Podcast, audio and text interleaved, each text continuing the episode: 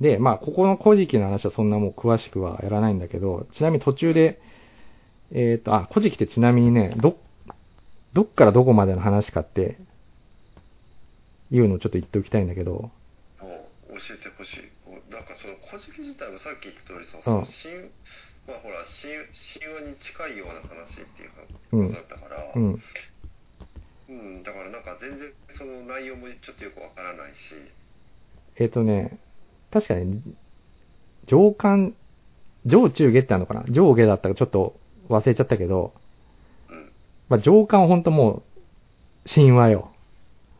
うーんで、下巻ぐらいはそういう、天皇の話になってくるらしいんだけど、うんうんうんまあ、ちょっとどこまで行くかっていうとね、えっ、と、まあ、聞いたことあるかもしれないけど、うんその神武天皇がその初代だとすると、えっ、と、実は33代の天皇まで一応古事記に書かれています。実は、意外に結構先のところまで。う。うん長いね。長い。で、このじゃあ33代って、まあ誰でしょうって聞いてもちょっとなかなか難しいよね。確かに。あ、でもね、名前は聞いたことあると思う、これは。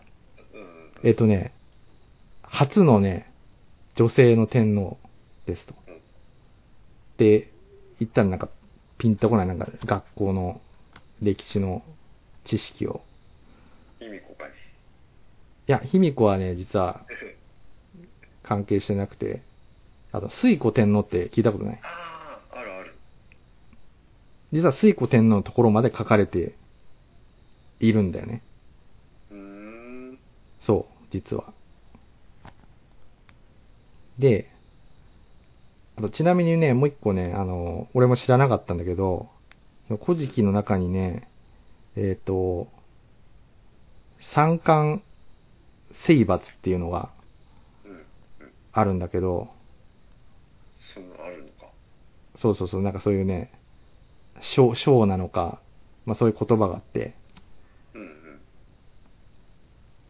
これが何かっていうとね、あ、ちなみにその、まあその時にはもう当然天皇がいるから日本のさ、えっ、と、国はあったわけよ。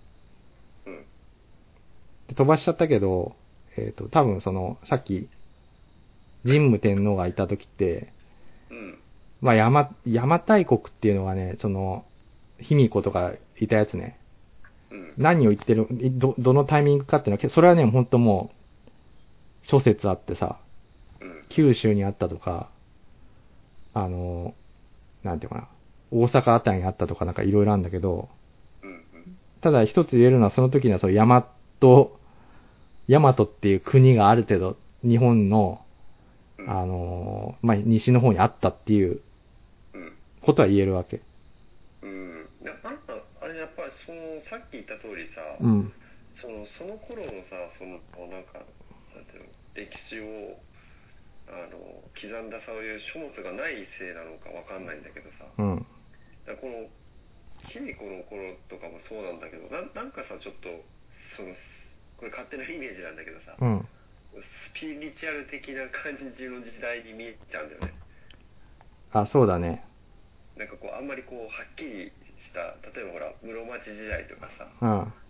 平安時代とか、なんかそういう頃に比べると、なんかこう、あんまりはっきりしないというか、よくわからない、なんかその、今言われてみると神話と混ざったような、変ななんか時代だなっていうのは、まあ、勝手な、あれなんだけど、印象なんだけど。あ、そうそう。ただその頃で、本当その、書物がないからさ、わかんないんだけど、あるいはその、さっきの三冠征伐っていうのは何かっていうと、うん。あ実はその時も、あ日本はある程度のその国がありましたと。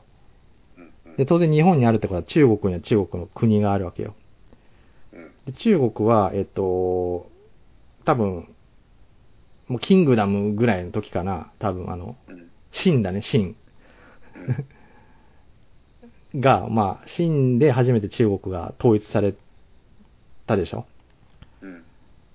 で、秦っていう国と、あともう一つさ、あ、もう三つあるんだけど、うん。中国と日本の間ってさ、朝鮮半島があるじゃん。うん。うん。あの辺って、どうなってたかって、覚えてる？えっ、と、その時代にってこと？そうそうそうそう。うんいやーもうなんか、全然、よくわからない。いや、わかる。俺もだって全然 忘れてたもん。えっ、と、まあ、ぼんやり聞いたこともあるかもしれないけど、3つ国がありましたと。うん。で、えっ、とね、まずその、まあ、今の韓国とかのあたりにあったのが、えっ、と、クダラっていう国と、シラギっていう国があ、りましたなん。か、聞いたことない？うん、そうだね。なんか、ちょっと、その今の名前を聞いて、うん。なんか聞き覚えがあるなと思いながら。そうそう。韓国のあたりにあのね、ちょうど東側がシラギで西側がクダラね。うん。で、その上、北朝鮮あたりに、より、ちょっと上？うん。まあ、北朝鮮と今のロシアの一部ぐらいのあたりにあったのが、えっと、コークリという、あの、国が3つあったんだよ、実は、そこで。うん。うん。だから、中国、清と日本を挟んで、その、3つ国があったわけ。うん。で、当然そ、あの、日本にさ、渡ってきたってことは、船が、もうその時にあったわけね。うん。で、船があるってことは、船があって国があるってことは、当然貿易してるわけよ。うん。で、貿易すると、物のやり取りだったり、情報のやり取りはもうできてるわけ。その時にすでに。うん。うん。で、その、えっ、とね、三冠征伐って何かっていうと、実は、その時の、その、大和の国の、えっ、とね、まあ、天皇のね、奥さん、皇后。皇后で神宮皇后っていうね、奥さんがいて、奥さんがね、実はその、えっ、とね、まあ、その、百済かな？に、攻めに行ってたんだよね。全部アクティブだね。そうそうそうそう。で、そこで、親と思ったのは、うん。俺ってその、学校の教科書だとさ、うん。初めて日本がさ、そういう海外に攻めてったのってさ、うん。あの、秀吉のあの朝鮮出兵？うん。かなと思ってたんだよ。うん。結構前からあれなくて。あ、そうそう。そんな、もう古事記とか、えっとね、西暦で多分200年ぐらい。うん。うん。そのぐらいの時に船を使って、もう、えっ、と、そのなんだ、朝鮮半島に攻めて行ったと言われている。それが三冠征伐っていう形で古事記にね、残っているへいるらしいんでね。ただそんな詳しくは書かれてないから、だからそう神話、普通に読むと多分神話になっちゃうんだけど、うん、多分これは、その、えー攻めに行ってたんだろうと。日本が。日本がそれなりに、その武力があって、えー攻めに行ってたんじゃないかって言われていると。なんか、結構ね、そういう時代ってあまり詳しくないから、まあ、安易に言うのもなんだけど、うん。他の国に比べると、こう、文化的に結構遅れてるっていうような勝手な印象があったから、うん。なんかその積極的にね、なんか攻めるバイタリティというかさ、うん。あるんだなっていうのはちょっと驚きだったよ。あ、そうそう。で、そこはね、ちょっと今と似てて、戦力的に言うと、今と結構、あ、えっとね、違うのは中国がうん。今のアメリカみたいなイメージ。その当時は。うんうんもう超大国ね。うん。うん。で、その、さっきの、白木とか管とかコウクリは、まあ、多分今の韓国ぐらいな感じなのかな。多分そのうん、中国よりはちょっと弱くて、で、日本よりも多分ちょっと弱い感じかな。うん。うん。っていうようなイメージ。なるほどね。うん。で、あの、そうさっきのその、なんでその三冠征伐っていうのを取り上げたかっていうと、うん。これはもう全く教科書にも出てきてないことらしいのね。これって。うん。で、なんでかっていうと、それが、やっぱり何に繋がってくるかっていうとさ、実はあれなんだよね。秀吉の、さっきの朝鮮出兵に関係してるのよ。うなんだ。から、その三冠征伐で教えちゃうと、その朝鮮し、秀吉の朝鮮出兵のことをなんかこう、なんていうかな。まあ、正当化しちゃうじゃないけれども、うん。要はけ結局その、また戻るとさ、日本が強くなってもらっちゃ困るわけよ。だから過去にそういう風に海外攻めてったみたいな話につながる大元の知識はちょっと教えるのやめとこうっていう意識が働いたんじゃないかっていうのがある。だってうちらも知らなかったよそんな当時のさ、遅れ、遅れ、日本って遅れてるし、そんな海外まで攻めていけるのみたいなさ。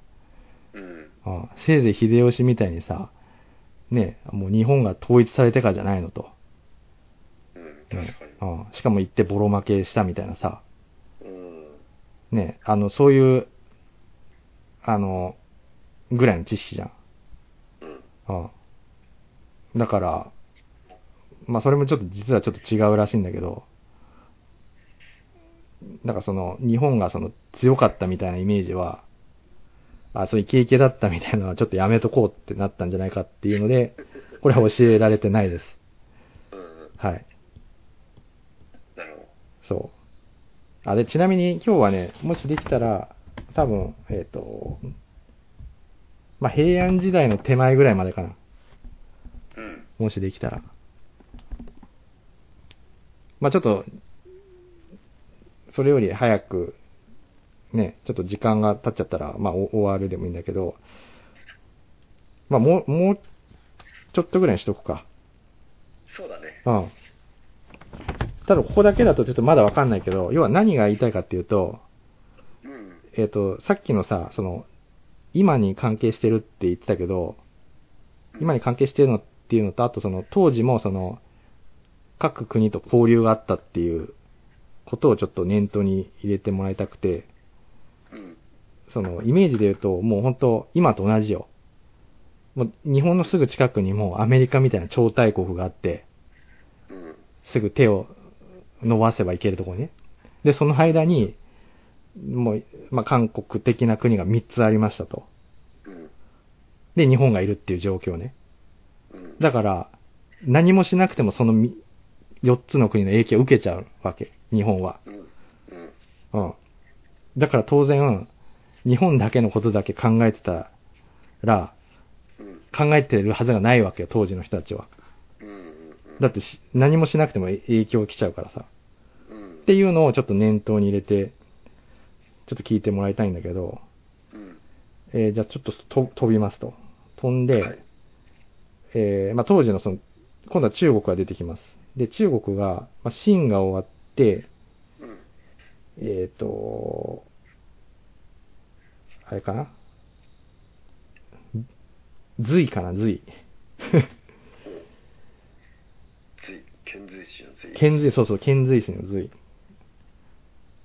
なんで、えっ、と、中国の秦、えーあ、秦じゃないか。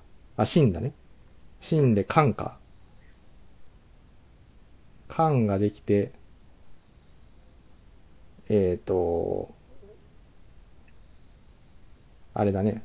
多分また国がバラバラになって、義とかさ、そういうのが出てきて、うん。三国志か。三国志の時代になりますと。うん。あの、義とか語とか、うん。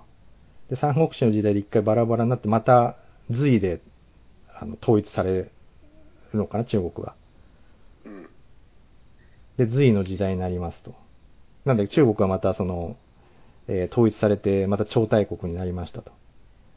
で、あの、百済と新羅と高句麗はまだ、あの、健在ですと。おで、その時隋は何をしてたかっていうと、うん。えっ、とね、超高貿易、超高貿易っていうのをしてましたと。で、こうやって、何かわかるって言っても、なかなか難しいよね全。然わかんないね。あ超、超高貿易っていう言葉すら、ああなんかこう、聞いたことない。あ、要はね、えっ、とね、もっと平たく言うと貢ぎ物うんうんとね、なんかまあイメージで言うと、まあ本当わかんない。まあヤクザの大大親分みたいなイメージしてもらえばよくて、あの、要は中国がもうめちゃめちゃ超大国だから。周りの国に、あの、貢ぎ物をよこせって言ってたんだよ。すごいね。うん。で、俺んとこ挨拶来いと。で、まあみんなその中国が強いから、んまあ、あの、戦争したくないから貢ぎ物を持っていくわけ。うん。で、貢ぎを持っていくと、実はそれの5倍から10倍ぐらいのお返しをするんだよ、中国って。えー、で、それで、俺たちはもうこんなに豊かなんだっていうのを見せつけるわけ。面白いね、それうは。ん。で、それでもう歯向かわないようにさせるっていうね。まあそういう貿易をしてたんだよね、それは。貿易っていうかすごいね。ああなるほど。そうそう。まあ当然貢ぎ物しないといけないんで、まず。うん。お前らのものよこせと。うん。そうそう。で、やってて、で、その時に、えっと、なんていうかな。まあ、日本もやってたんだ、当然。うん。で、あの、うんその、中、中国に対してね。当然その近いから、おお前らもの貢ぎ物よこせと。うんうん。で、えっと、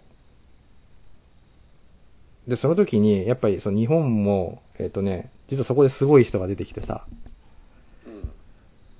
うん。あの、蘇我の馬子。お、聞いた、聞いたことがある人聞いたことある？あの、聖徳太子とかいた時の人だね。あでもこの人はね、結構ね、あの、なんていうかな、悪い噂もあってさ、あ、そうなんだ。まあ噂っていうかその、なんていうの、あの、まあ要は、権力を取る、まあもと、なんていうの、もう権力、権力大好き人間みたいな感じなのよ。何かっていうと、ほら、天皇の、うんえー、奥さんとかに自分のその親族を、うんえーと、天皇と結婚させて、で、子供が次の天皇になるじゃ。んで、その子供を裏から操って、権力をもう乗っ取るみたいな。うーん、すごいね。それで聞いたことあるでしょ？あるある。その、せ摂政というかさ、なんか陰性みたいな感じでさ。うん。まあ、要はその、天皇家に入り込んで、もう権力をもう、実質的にもう、あの、握握る。だからそ、この時はもう天皇いたんだけど、実質日本のトップみたいな感じよ、もう、蘇我の馬子って。すごいねうん。全然ちょっとごめん。全然イメージと違う。イメージっていうか、そういう人だったんだ。そういう人だったんだよ。だからまあ、なんだろうね。まあ今で言うと裏でもう岸田総理を操ってるみたいな。あ、でも、そういう感じ？そうそう。なんだけど、ただこの人は、なんかそういうさ、天皇乗っ取ってるみたいな感じで悪いイメージなんだけど、実はね、外交的には結構すごいことをしてて、何をやったかっていうと、うん。その超高貿易をやめるっていう判断をしたんだよ。すごいね。うん。こうやって何かって言ったらさ、例えばさ、今、アメリカにさ、ほら、あの、米軍基地にさ、おお置いてさ、なんかお金とか日本が払ってんじゃん。もうんうん。うやめるっていうのと同じぐらい。まあ同じようなイメージ。うんうんもう関係を切ると。うんうん。そういう判断を、あの、ししたんだけど、で、そこでほら、あの、遣、遣隋使ってさっきリュウクが言ったじゃん。うん。で、何をしたと思う？ちょっと飛ぶけど。うん。遣隋使って、な、どんな、何だったんだろうみたいな、あの、イメージでいいけど。うーん、なんだろうね。まあ、その、あれじゃないの？その、隋の方が、日本よりも発達してるから、うん。こうなんか学びに行ったとか、そんな感じじゃないの？わかんないけど。ああ、そうそう。いや、まさにそうじゃん。うちらもそれで教えてもらったのは、小野の妹子とかさ。うん。多分そういう面もあったと思うんだけど、あの、当然そのいろんなものはさ、うん。当時交易してたから入ってくるわけ中国から。で、情報も入ってくるから、入ってきてたわけ。うん。でもこの遣隋使ってのは実は、このさっきの超高貿易、貢ぎ物をやめますって言いに行ったんだよね。遣隋して。実は。もうい、もう、もうあの、貢ぎ物なんかするかと。うんおで、なんでじゃあそんな強気なことが。できたかっていうと、うん、実はね、これがさ、あの、すごいっていうところなんだけど、実は隋って、さっきの横にあるさ、高栗うん。高栗を攻めてたんだよ、隋って。で、えっと、なんていうかな、あの、それを知ってたわけ。なので、あの、多分、なんていうかな、今やめても、日本まで手手出しする余力はないだろうと踏んでたんだよね。ああ、なるほどね。うん。まあ、その、要は、別にこっちが大きな態度出たからって、うん。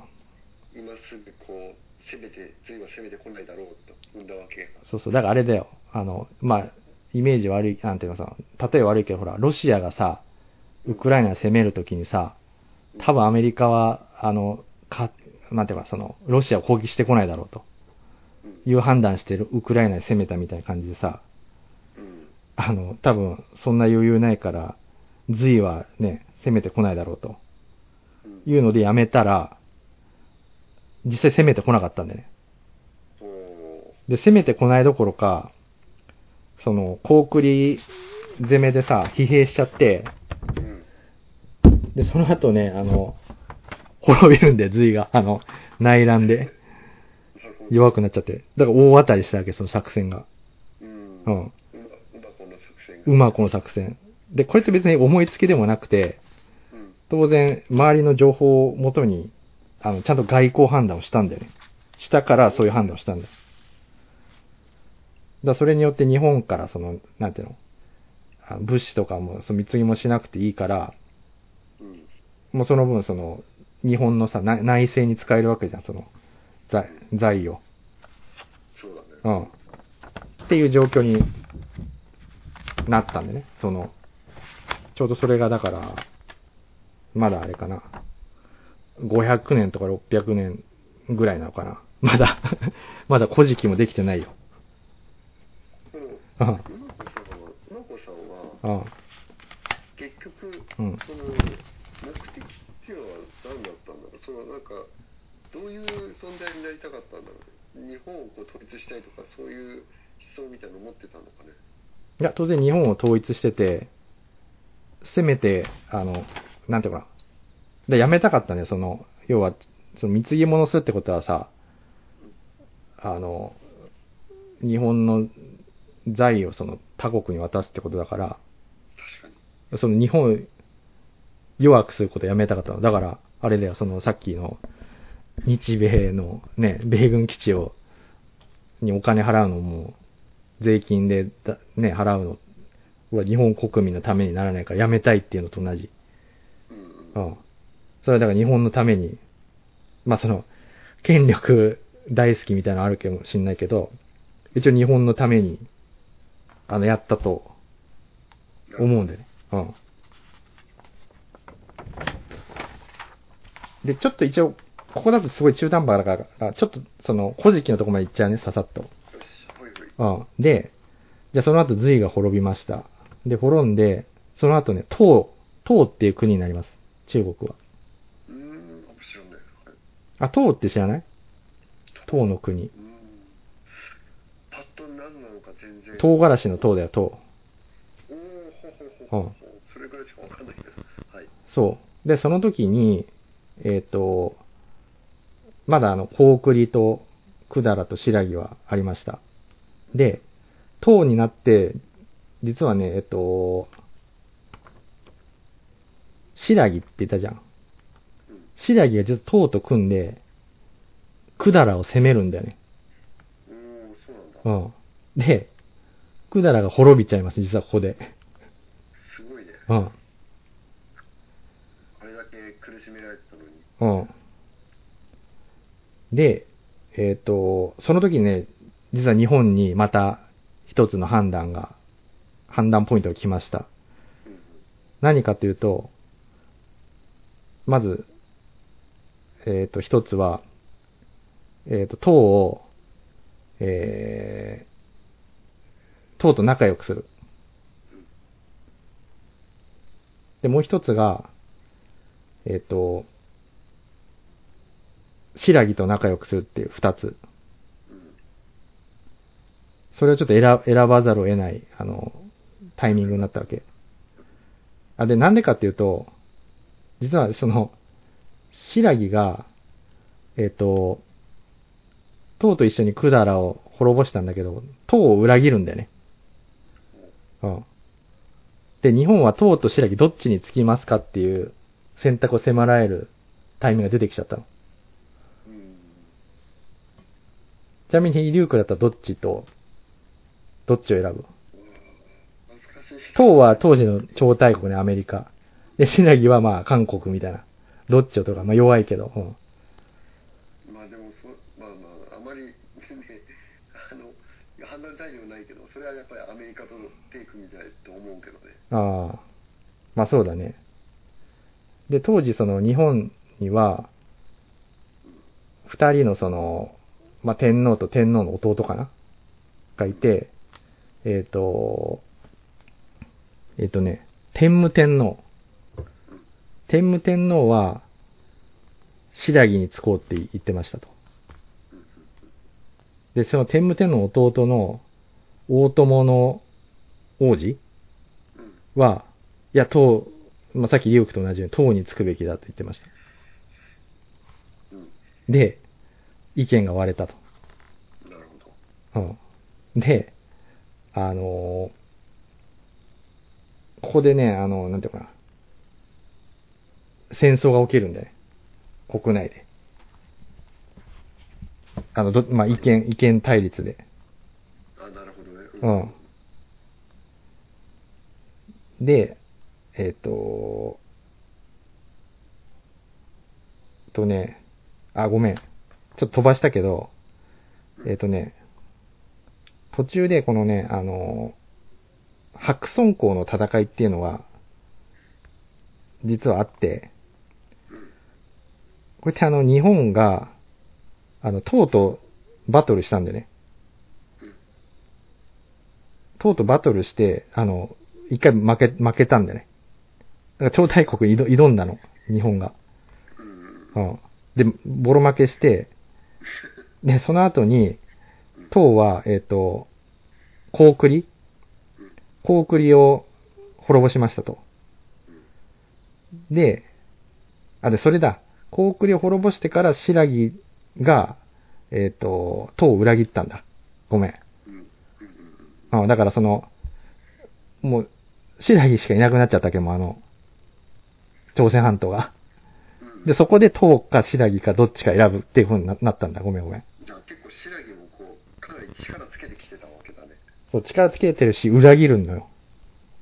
その唐を。うん。で、ここでちょっと、まあそう言うとあの、ヘイトみたいになっちゃうとあれだけど、だからもともとそういう歴史を持ってるわけ。朝朝鮮の人は。うん裏切るっていうのを。うん大大昔からに立ち戻ると、仲良くしてた人をね。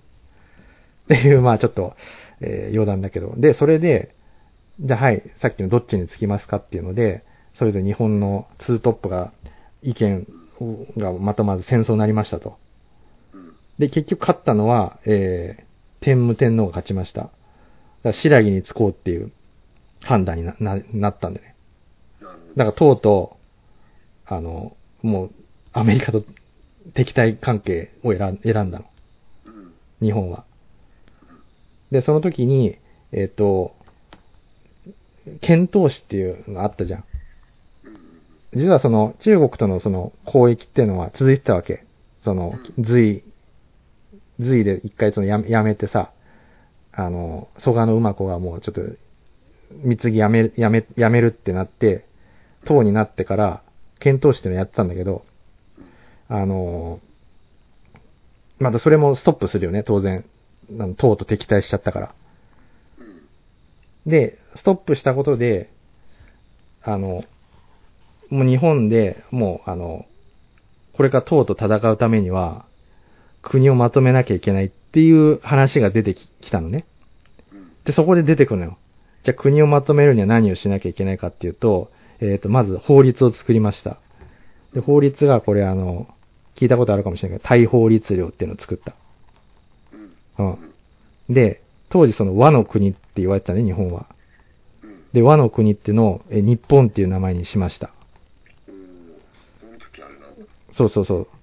で、えっ、と、大君っていうのがその、今まで言ってたその天天皇っていう呼び名なかったんだよ。あ、そうなのうん。大君だったのね。その、うん。まあ、ちょっと漢字はあれだけど、大君っていうのを天皇っていう呼び名に変えました。うん。で、ここで出てくるのが、じゃあ、やっぱり歴史作んないといけないよねっていうので、古事記と日本書紀が出てきて、初めてこう日本をまとめようってなったの、ここで。で。で、それをやったのが天武天皇ね。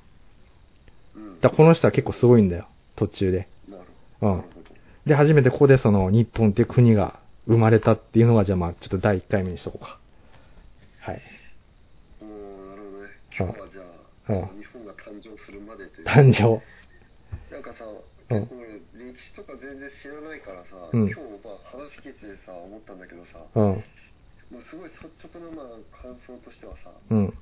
結構もう昔からすごいあれだったんだね、その中国とかさ、うん。今でいう韓国とうん。北朝鮮とここら辺っていうのはさ、うん日本すごく関わってたんだね。関わってた。で、バンバン戦争もし、まあ戦争バンバンやってないけど、戦争も仕掛けに行って、うん、たりしてたのよ。なんかその、うん。い今言われてみると、例えばほら、うん。あの遣唐使とか遣隋使とかさ、うん。なんかそのなんか一コマしかね、あのこう会話見てないから、うん。なんかあんまりそういうイメージなかったけど、うん。すごいこう接触的にコンタクト取ったりとか、なんかその時代からさ、もうなんかすごいこうドンパチやり合ってたんだなっていう。そうそうそうそうそうそう。で、あの、すごい今に通じる話もいろいろあってさ、確かに。あのねうん、ちょっとこれ、は飛ばしちゃったけどさ、あの、金印ってあったじゃん。うんうんうんあれって何のために、何のためっていうのもあれだけど、あれどういう目的だったかわかる？金印をもらうっていうのは。なんかちょっとうろ覚えでも忘れたけど、うん。なんかその、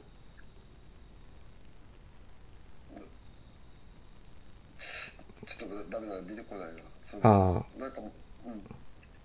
あれって、その、金印ってさ、漢の名の和の国王って文字が彫られてて、うんうんで、要はその、うん。了承したってことなのあ、そうそう、そういうこと。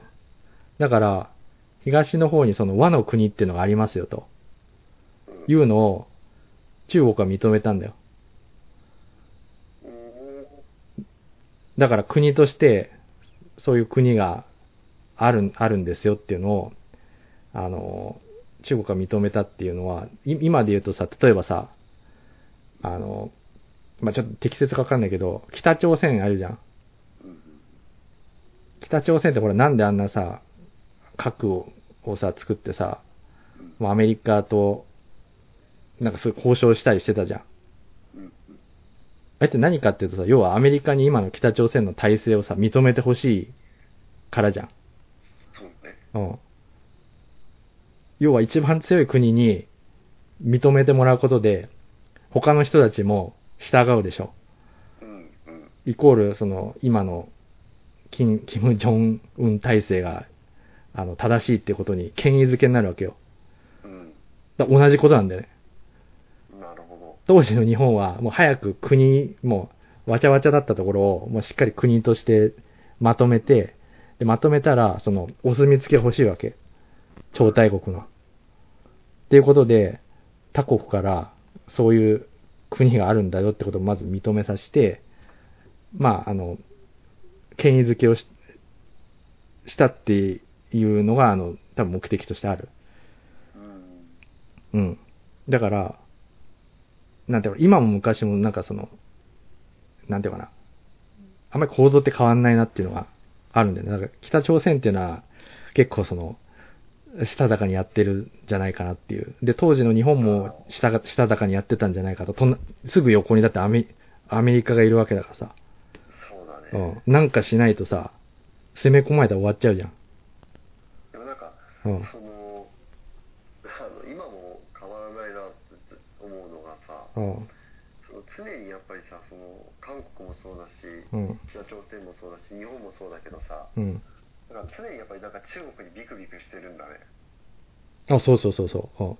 なんかいつこう、要は中国自体が、あの、まあそのね、今日話したうん。あの歴史の時からずっと要は、まあ、あり続けるわけじゃん。まあ国の名前は違えど。てか、どっちかっていうとさ、今までさ、戦、戦後とかってどっちかっていうとバカにしてない？日本人って、中国。確かに。でも歴史を考えると思う。いや、全然逆なんだよ。中国の方が超大国で日本がもう、もう田舎者みたいな感じなのよ。歴史上はね。そううん。いついつも要はだから影響され続けてるってことだよね。そうそうそうそう。だから今の北朝鮮みたいな感じだったの、日本も。その、なんとか攻撃されないように、中国とこう、仲良くしつつ、横のその、韓国とかもとも連携取りながら、なんて、で、国もま、国、自分の国もまとめるっていうさ、そういうのやってたわけ。うん。うん。でもなんかさ、その、今ね、あの、日本っていう国にいる、いるとあんまり実感として湧かないんだけどさ、うん。ちょっとごめんね、今日の話はちょっと趣旨それてしまうかもしれないんだけど、改めてなんか話聞いてて思ったのがさ、うん。そのなんか日本もなんかなんだかんだ言ってすごいつい最近まで、まあ、そのつい最近っていうのは要はあの 徳川であの家康がさうん。あの日本をさと、ね、ちゃんとこう統一してさうん。あのまとめるまでってさ、うん日本も結構わちゃわちゃしてたなって改めて思った。いや、もちろん。で、別に、わちゃわちゃしてたのよ、ずっと。その、大昔も。そううんなんかいや今さ日本に住んでる現代人って絶対そういう感覚ってまあ歴史としてそうだったんだろうなとは思うけどさ、うん。改めて考えるとすごい不思議に思わない？そう同じさそのうん特に日本って結構ほら、あのまあ島国ですよじゃんうん。でさこうほもう本州ってつながってるわけじゃんうん。でさなんかその中でさすごいこうなんていうのこうせめぎ合ってるっていうあんまりなんかそういうなんかイメージが湧かないというかあの、いいふりしてたけど、ちゃんと出てくるよ、日本の中でのせめぎ合いも。あそうちゃんと次から。あの、キーワードはその、え、え、えみし。うん要は、さっきの日本がまとまったって言ったけど、うんそれってあの、東北地方ぐらいまでなのね。あその話九州から、うん。うんうんうんで、東北、まあ、秋田県ぐらいから上って、その時は日本じゃないのよ。ああえみしなんだよ。えみ、えみしの、要は、アイヌの、縄文、縄文のね、うんあの、遺伝子が濃い人たちがいたわけ。うんうん。で、そこはまた違う国で、その、大和の国、その東北、九州と東北までしかまだその勢力圏ではなかっあた。うあん。でも当時のさ人たちからしてみればさ、うん。今はさ一括りに日本人ってみんな思うけどさ、うん。当時はほらやっぱりさっき言ったさ天皇人じゃないけどさ要は、ね、大陸から渡ってきた人となんかそその右往の衆みたいなさあ、そうそう、だから、ごめんごめん、その、いいこと言ってくれたんだけど、要は、日本人って言うともうさ、なんかそのね、日本人って一つのさ、うんうん民族がずっと昔からいたって思うじゃん。うんじゃないんだよ。ねまそうそう、そもそも移民だしさ、で、もともと日本に縄文人の人たちがいたわけだから、もう混ざってんだよ、すでに。そうなんだよねだからうん。まあかまあ、そのちょっと語弊あるかもしれないけど軽いさなんか、そのアメリカ大陸みたいな感じでさお、そうそうそうそう。もともといた人たちもいてでそこに渡ってきた人たちもいてでお互い、ね、領土分取り合ってそうそう。だそこをほら、あの、織田信長とか統一しして、したから、要するに日本人っていうくくりになっただけで、うん元をたどると、い移民、移民大国なんだよ。日本は。ああ、なるほどね。うん。だからそこでも一つ洗脳が解けるかなと思って。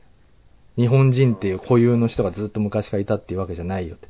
まあそうそういや、うんそういう、まあ、自分なんかは特にそうなんだけどそういう考え、考えっていうかそういうふうに思ってたんだけどそうなんだよね日本人っていう、まあ、古来からいるなんかそういううん。人種みたいのがずっと居続ける居続けたみたいなうんやっ。ぱイメージがどうしてもあってうん。なのに結構つい最近まではうん。今日わちゃわちゃしてたんだなっていうのをまあ感じて、まあ、今話ちょっと出したんだけどそうだねそう。なんだよねうん。うんじゃあまあ今日はまあここんな感じでそうだね。うん。こんな感じでごめんいい。いいの？なんか、ちょっと、ど、こんな感じなんかすごい、あの、すごいなんか、あっちゃこっちゃ行きながら、うん。内容もそのどうしてもやっぱりさ今までの話って一つずつこう掘り下げていきたくなってしまってさああさっき言ったうまうま子の話は結構自分的にはかなり興味惹かれてごめん、俺うまくこれ以上掘り下げれない、ごめん。あ、いいよ、うんはい。だけどいやいや逆に、うん。まあ本来の最初の目的からその洗脳を解きたいっていう目的から言えば、うん。これは本当すごい良かったなと思ってあ、あの、あ流れ？そこそううん。流れをちょっと、やっぱり、重視したいなと思ってて。そう、うんいやいいと思うで掘り下げすぎずうん。かといってやっぱりある程度のほらあの掘り下げというかああはしていかなきゃいけないからまあね。その具合塩梅がねとても良かったしああよかったよかったまああ今日ほらあ日本誕生までのね話したんだけど、うん。これぐらいのペースの方がやっぱりいいと思あ、そうだね。う、うん、下手にねこれをねなんか詰め込むとね今度は逆に消化不良を起こしたりとかするしだしさ、なんか、集中しうん。そうだよね。だ、だしなんか結構この辺ってさ、学校だと、こういう風にさ、他のく国のとの関係で教えないじゃん。そううん。だこういう風に聞くとさ、うん。なんか今でもつ通じるとかいうところを聞きながら言うともうちょっと歴史って面白くなるのになと、ちょっと思ったり。うん。あーなんかなんかだからすごい今日聞いててすごいなんかし新鮮なのになんなんつったらいいんだろうな、うん。こうなかなかさそのあうまく表現できないんだけどあ、あその今までの学校の教育だと、うん。その日本中心で教えられるから、あ、はいはいはい。そのまあ最初の話に戻ってしまうんだけどね。あなんかそのだ断片的なんだよね。あ、ああそうだね。だからその例えばねいい国作ろう鎌倉幕府反神論争遣唐使さ。う。あの遣唐使なんかもさなんかそのパッと出てきてさっと消えてくるような、ね、感じだけど。いやそもそもなんでそういうふうにねその遣唐使なの遣隋使なのがねあのその歴史上重要かって言われたところとかも多分そういうの全然入ってこないからこうやってその周りの国との日本の関係から歴史を紐解いた方が圧倒的にやっぱり引き込まれてていいなって思ったああ、そうそう。だってやっぱりそういう、いい国作る鎌倉幕府とかだとさ、多分その、なんていうか、あんまり日本の中の話だからさ、なんかか関係ないんだよね、あんまり。その大きな流れには。あ、まあ当然、一つの流れの一つなんだけど、やっぱりその全体から見るとちょっとその、ね、ちょっと脇み脇道みたいな感じなんだよ。あなんか本当はそういうふうに周りとの関係によってうん日本の歴史がねあの刻まれてきたっていうのがあるのに無理やりその教育の中でそれを分けてうん。そのね浜岡が最初言った通り例えば世界史はもっとねあの年がやってからうん最初に、まあ、日本史って名前ではないけどもねなんか歴史みたいな感じで教えるってなるとなんかちょっとやっぱりそこに違和感というかさうん。あの無理があるのかなっていうのはなんか今日話聞いてて改めてやっぱり感じさせられたねそう、そうだね。あと歴史ってやっぱその科学的な部分もあってさ、あの、科学、何かの発見とかで、その大昔の話とかってさ、結構なんてその、年代測定とかさ、ああいう科学的なさ、あの、手法によって分かったりして、で、その事実によってまたその、若干歴史が変わるとかもあるからさ、その、どんどん書き換わっていくんだよね、その、やっぱり。うん。あ、ななので、やっぱりその、なんていうのかな。そ変わるんだよね、歴史って、その、何か一つ事実事実によって。うん。うん。っていうのもある。いや、よかったよ。うん。まあ、ぜひ次回も、そうだね、あの、あの、その続きをね。ああの、まあ、できたらちょっと30分ぐらいのコンパクトにして、もう他はちょっとリュウクの話とかさ、そういう別のコーナーとかでもいいかなと思ったけど、まあ、ちょっと引き続きね、あの歴史は、あの、ちょっとやっていきたいなと思ってて、そうだね。そうだね。一応ね、あの、ちゃんと現代まで繋げていこうと思ってるんで、うん。はい。洗脳をちょっとと解けるまで。はい。あでも逆に、日本、日本に意識がい行き過ぎるって洗脳になっちゃう可能性も ある、あるので、ちょっとそこはちょっと、リュウクとかが、あの、なんていうか、こう、引き戻すじゃないけど、あバランスよくね、ちょっとやっていきたいなと思います。うんいや、でも、あの、まあ、今回の話だけ切り取ってみれば、そういうふうな、ね、あの、話にもなり得るかもしれないけど、うん。まあ、いろんなことを知っとけば、総合的に見たときに、うんなんかこのものを判断するときの役に立つと思うんで、うん。まあ、これからもぜひ、こう、最初に言った通り、こうこれを、あの、企画化させてってさ、そうだね。引き続き、ね、何回か輪に分けて、あ、オッケーオッケー。ね、できたらいいなと思いました。あ、ありがとう。じゃあ、まあ、次は予告で言うとちょっとじゃあ武武士が生まれるぐらいまでかな。武士。ついに武士が出てきますと。うんついに、はい。はい。はい。じゃあちょっと、こんなとこですか？はい。まあ、そんな感じ じゃあよ、よかったよ、リュウクはそういう、ね、割と、あの、いい意見をもらえたので、はい。じゃあこんな感じでやっていきたいと思います。はい。はい。はい。はい今日はこれで。今日はこんなところで、はい、どうも、はい、はい。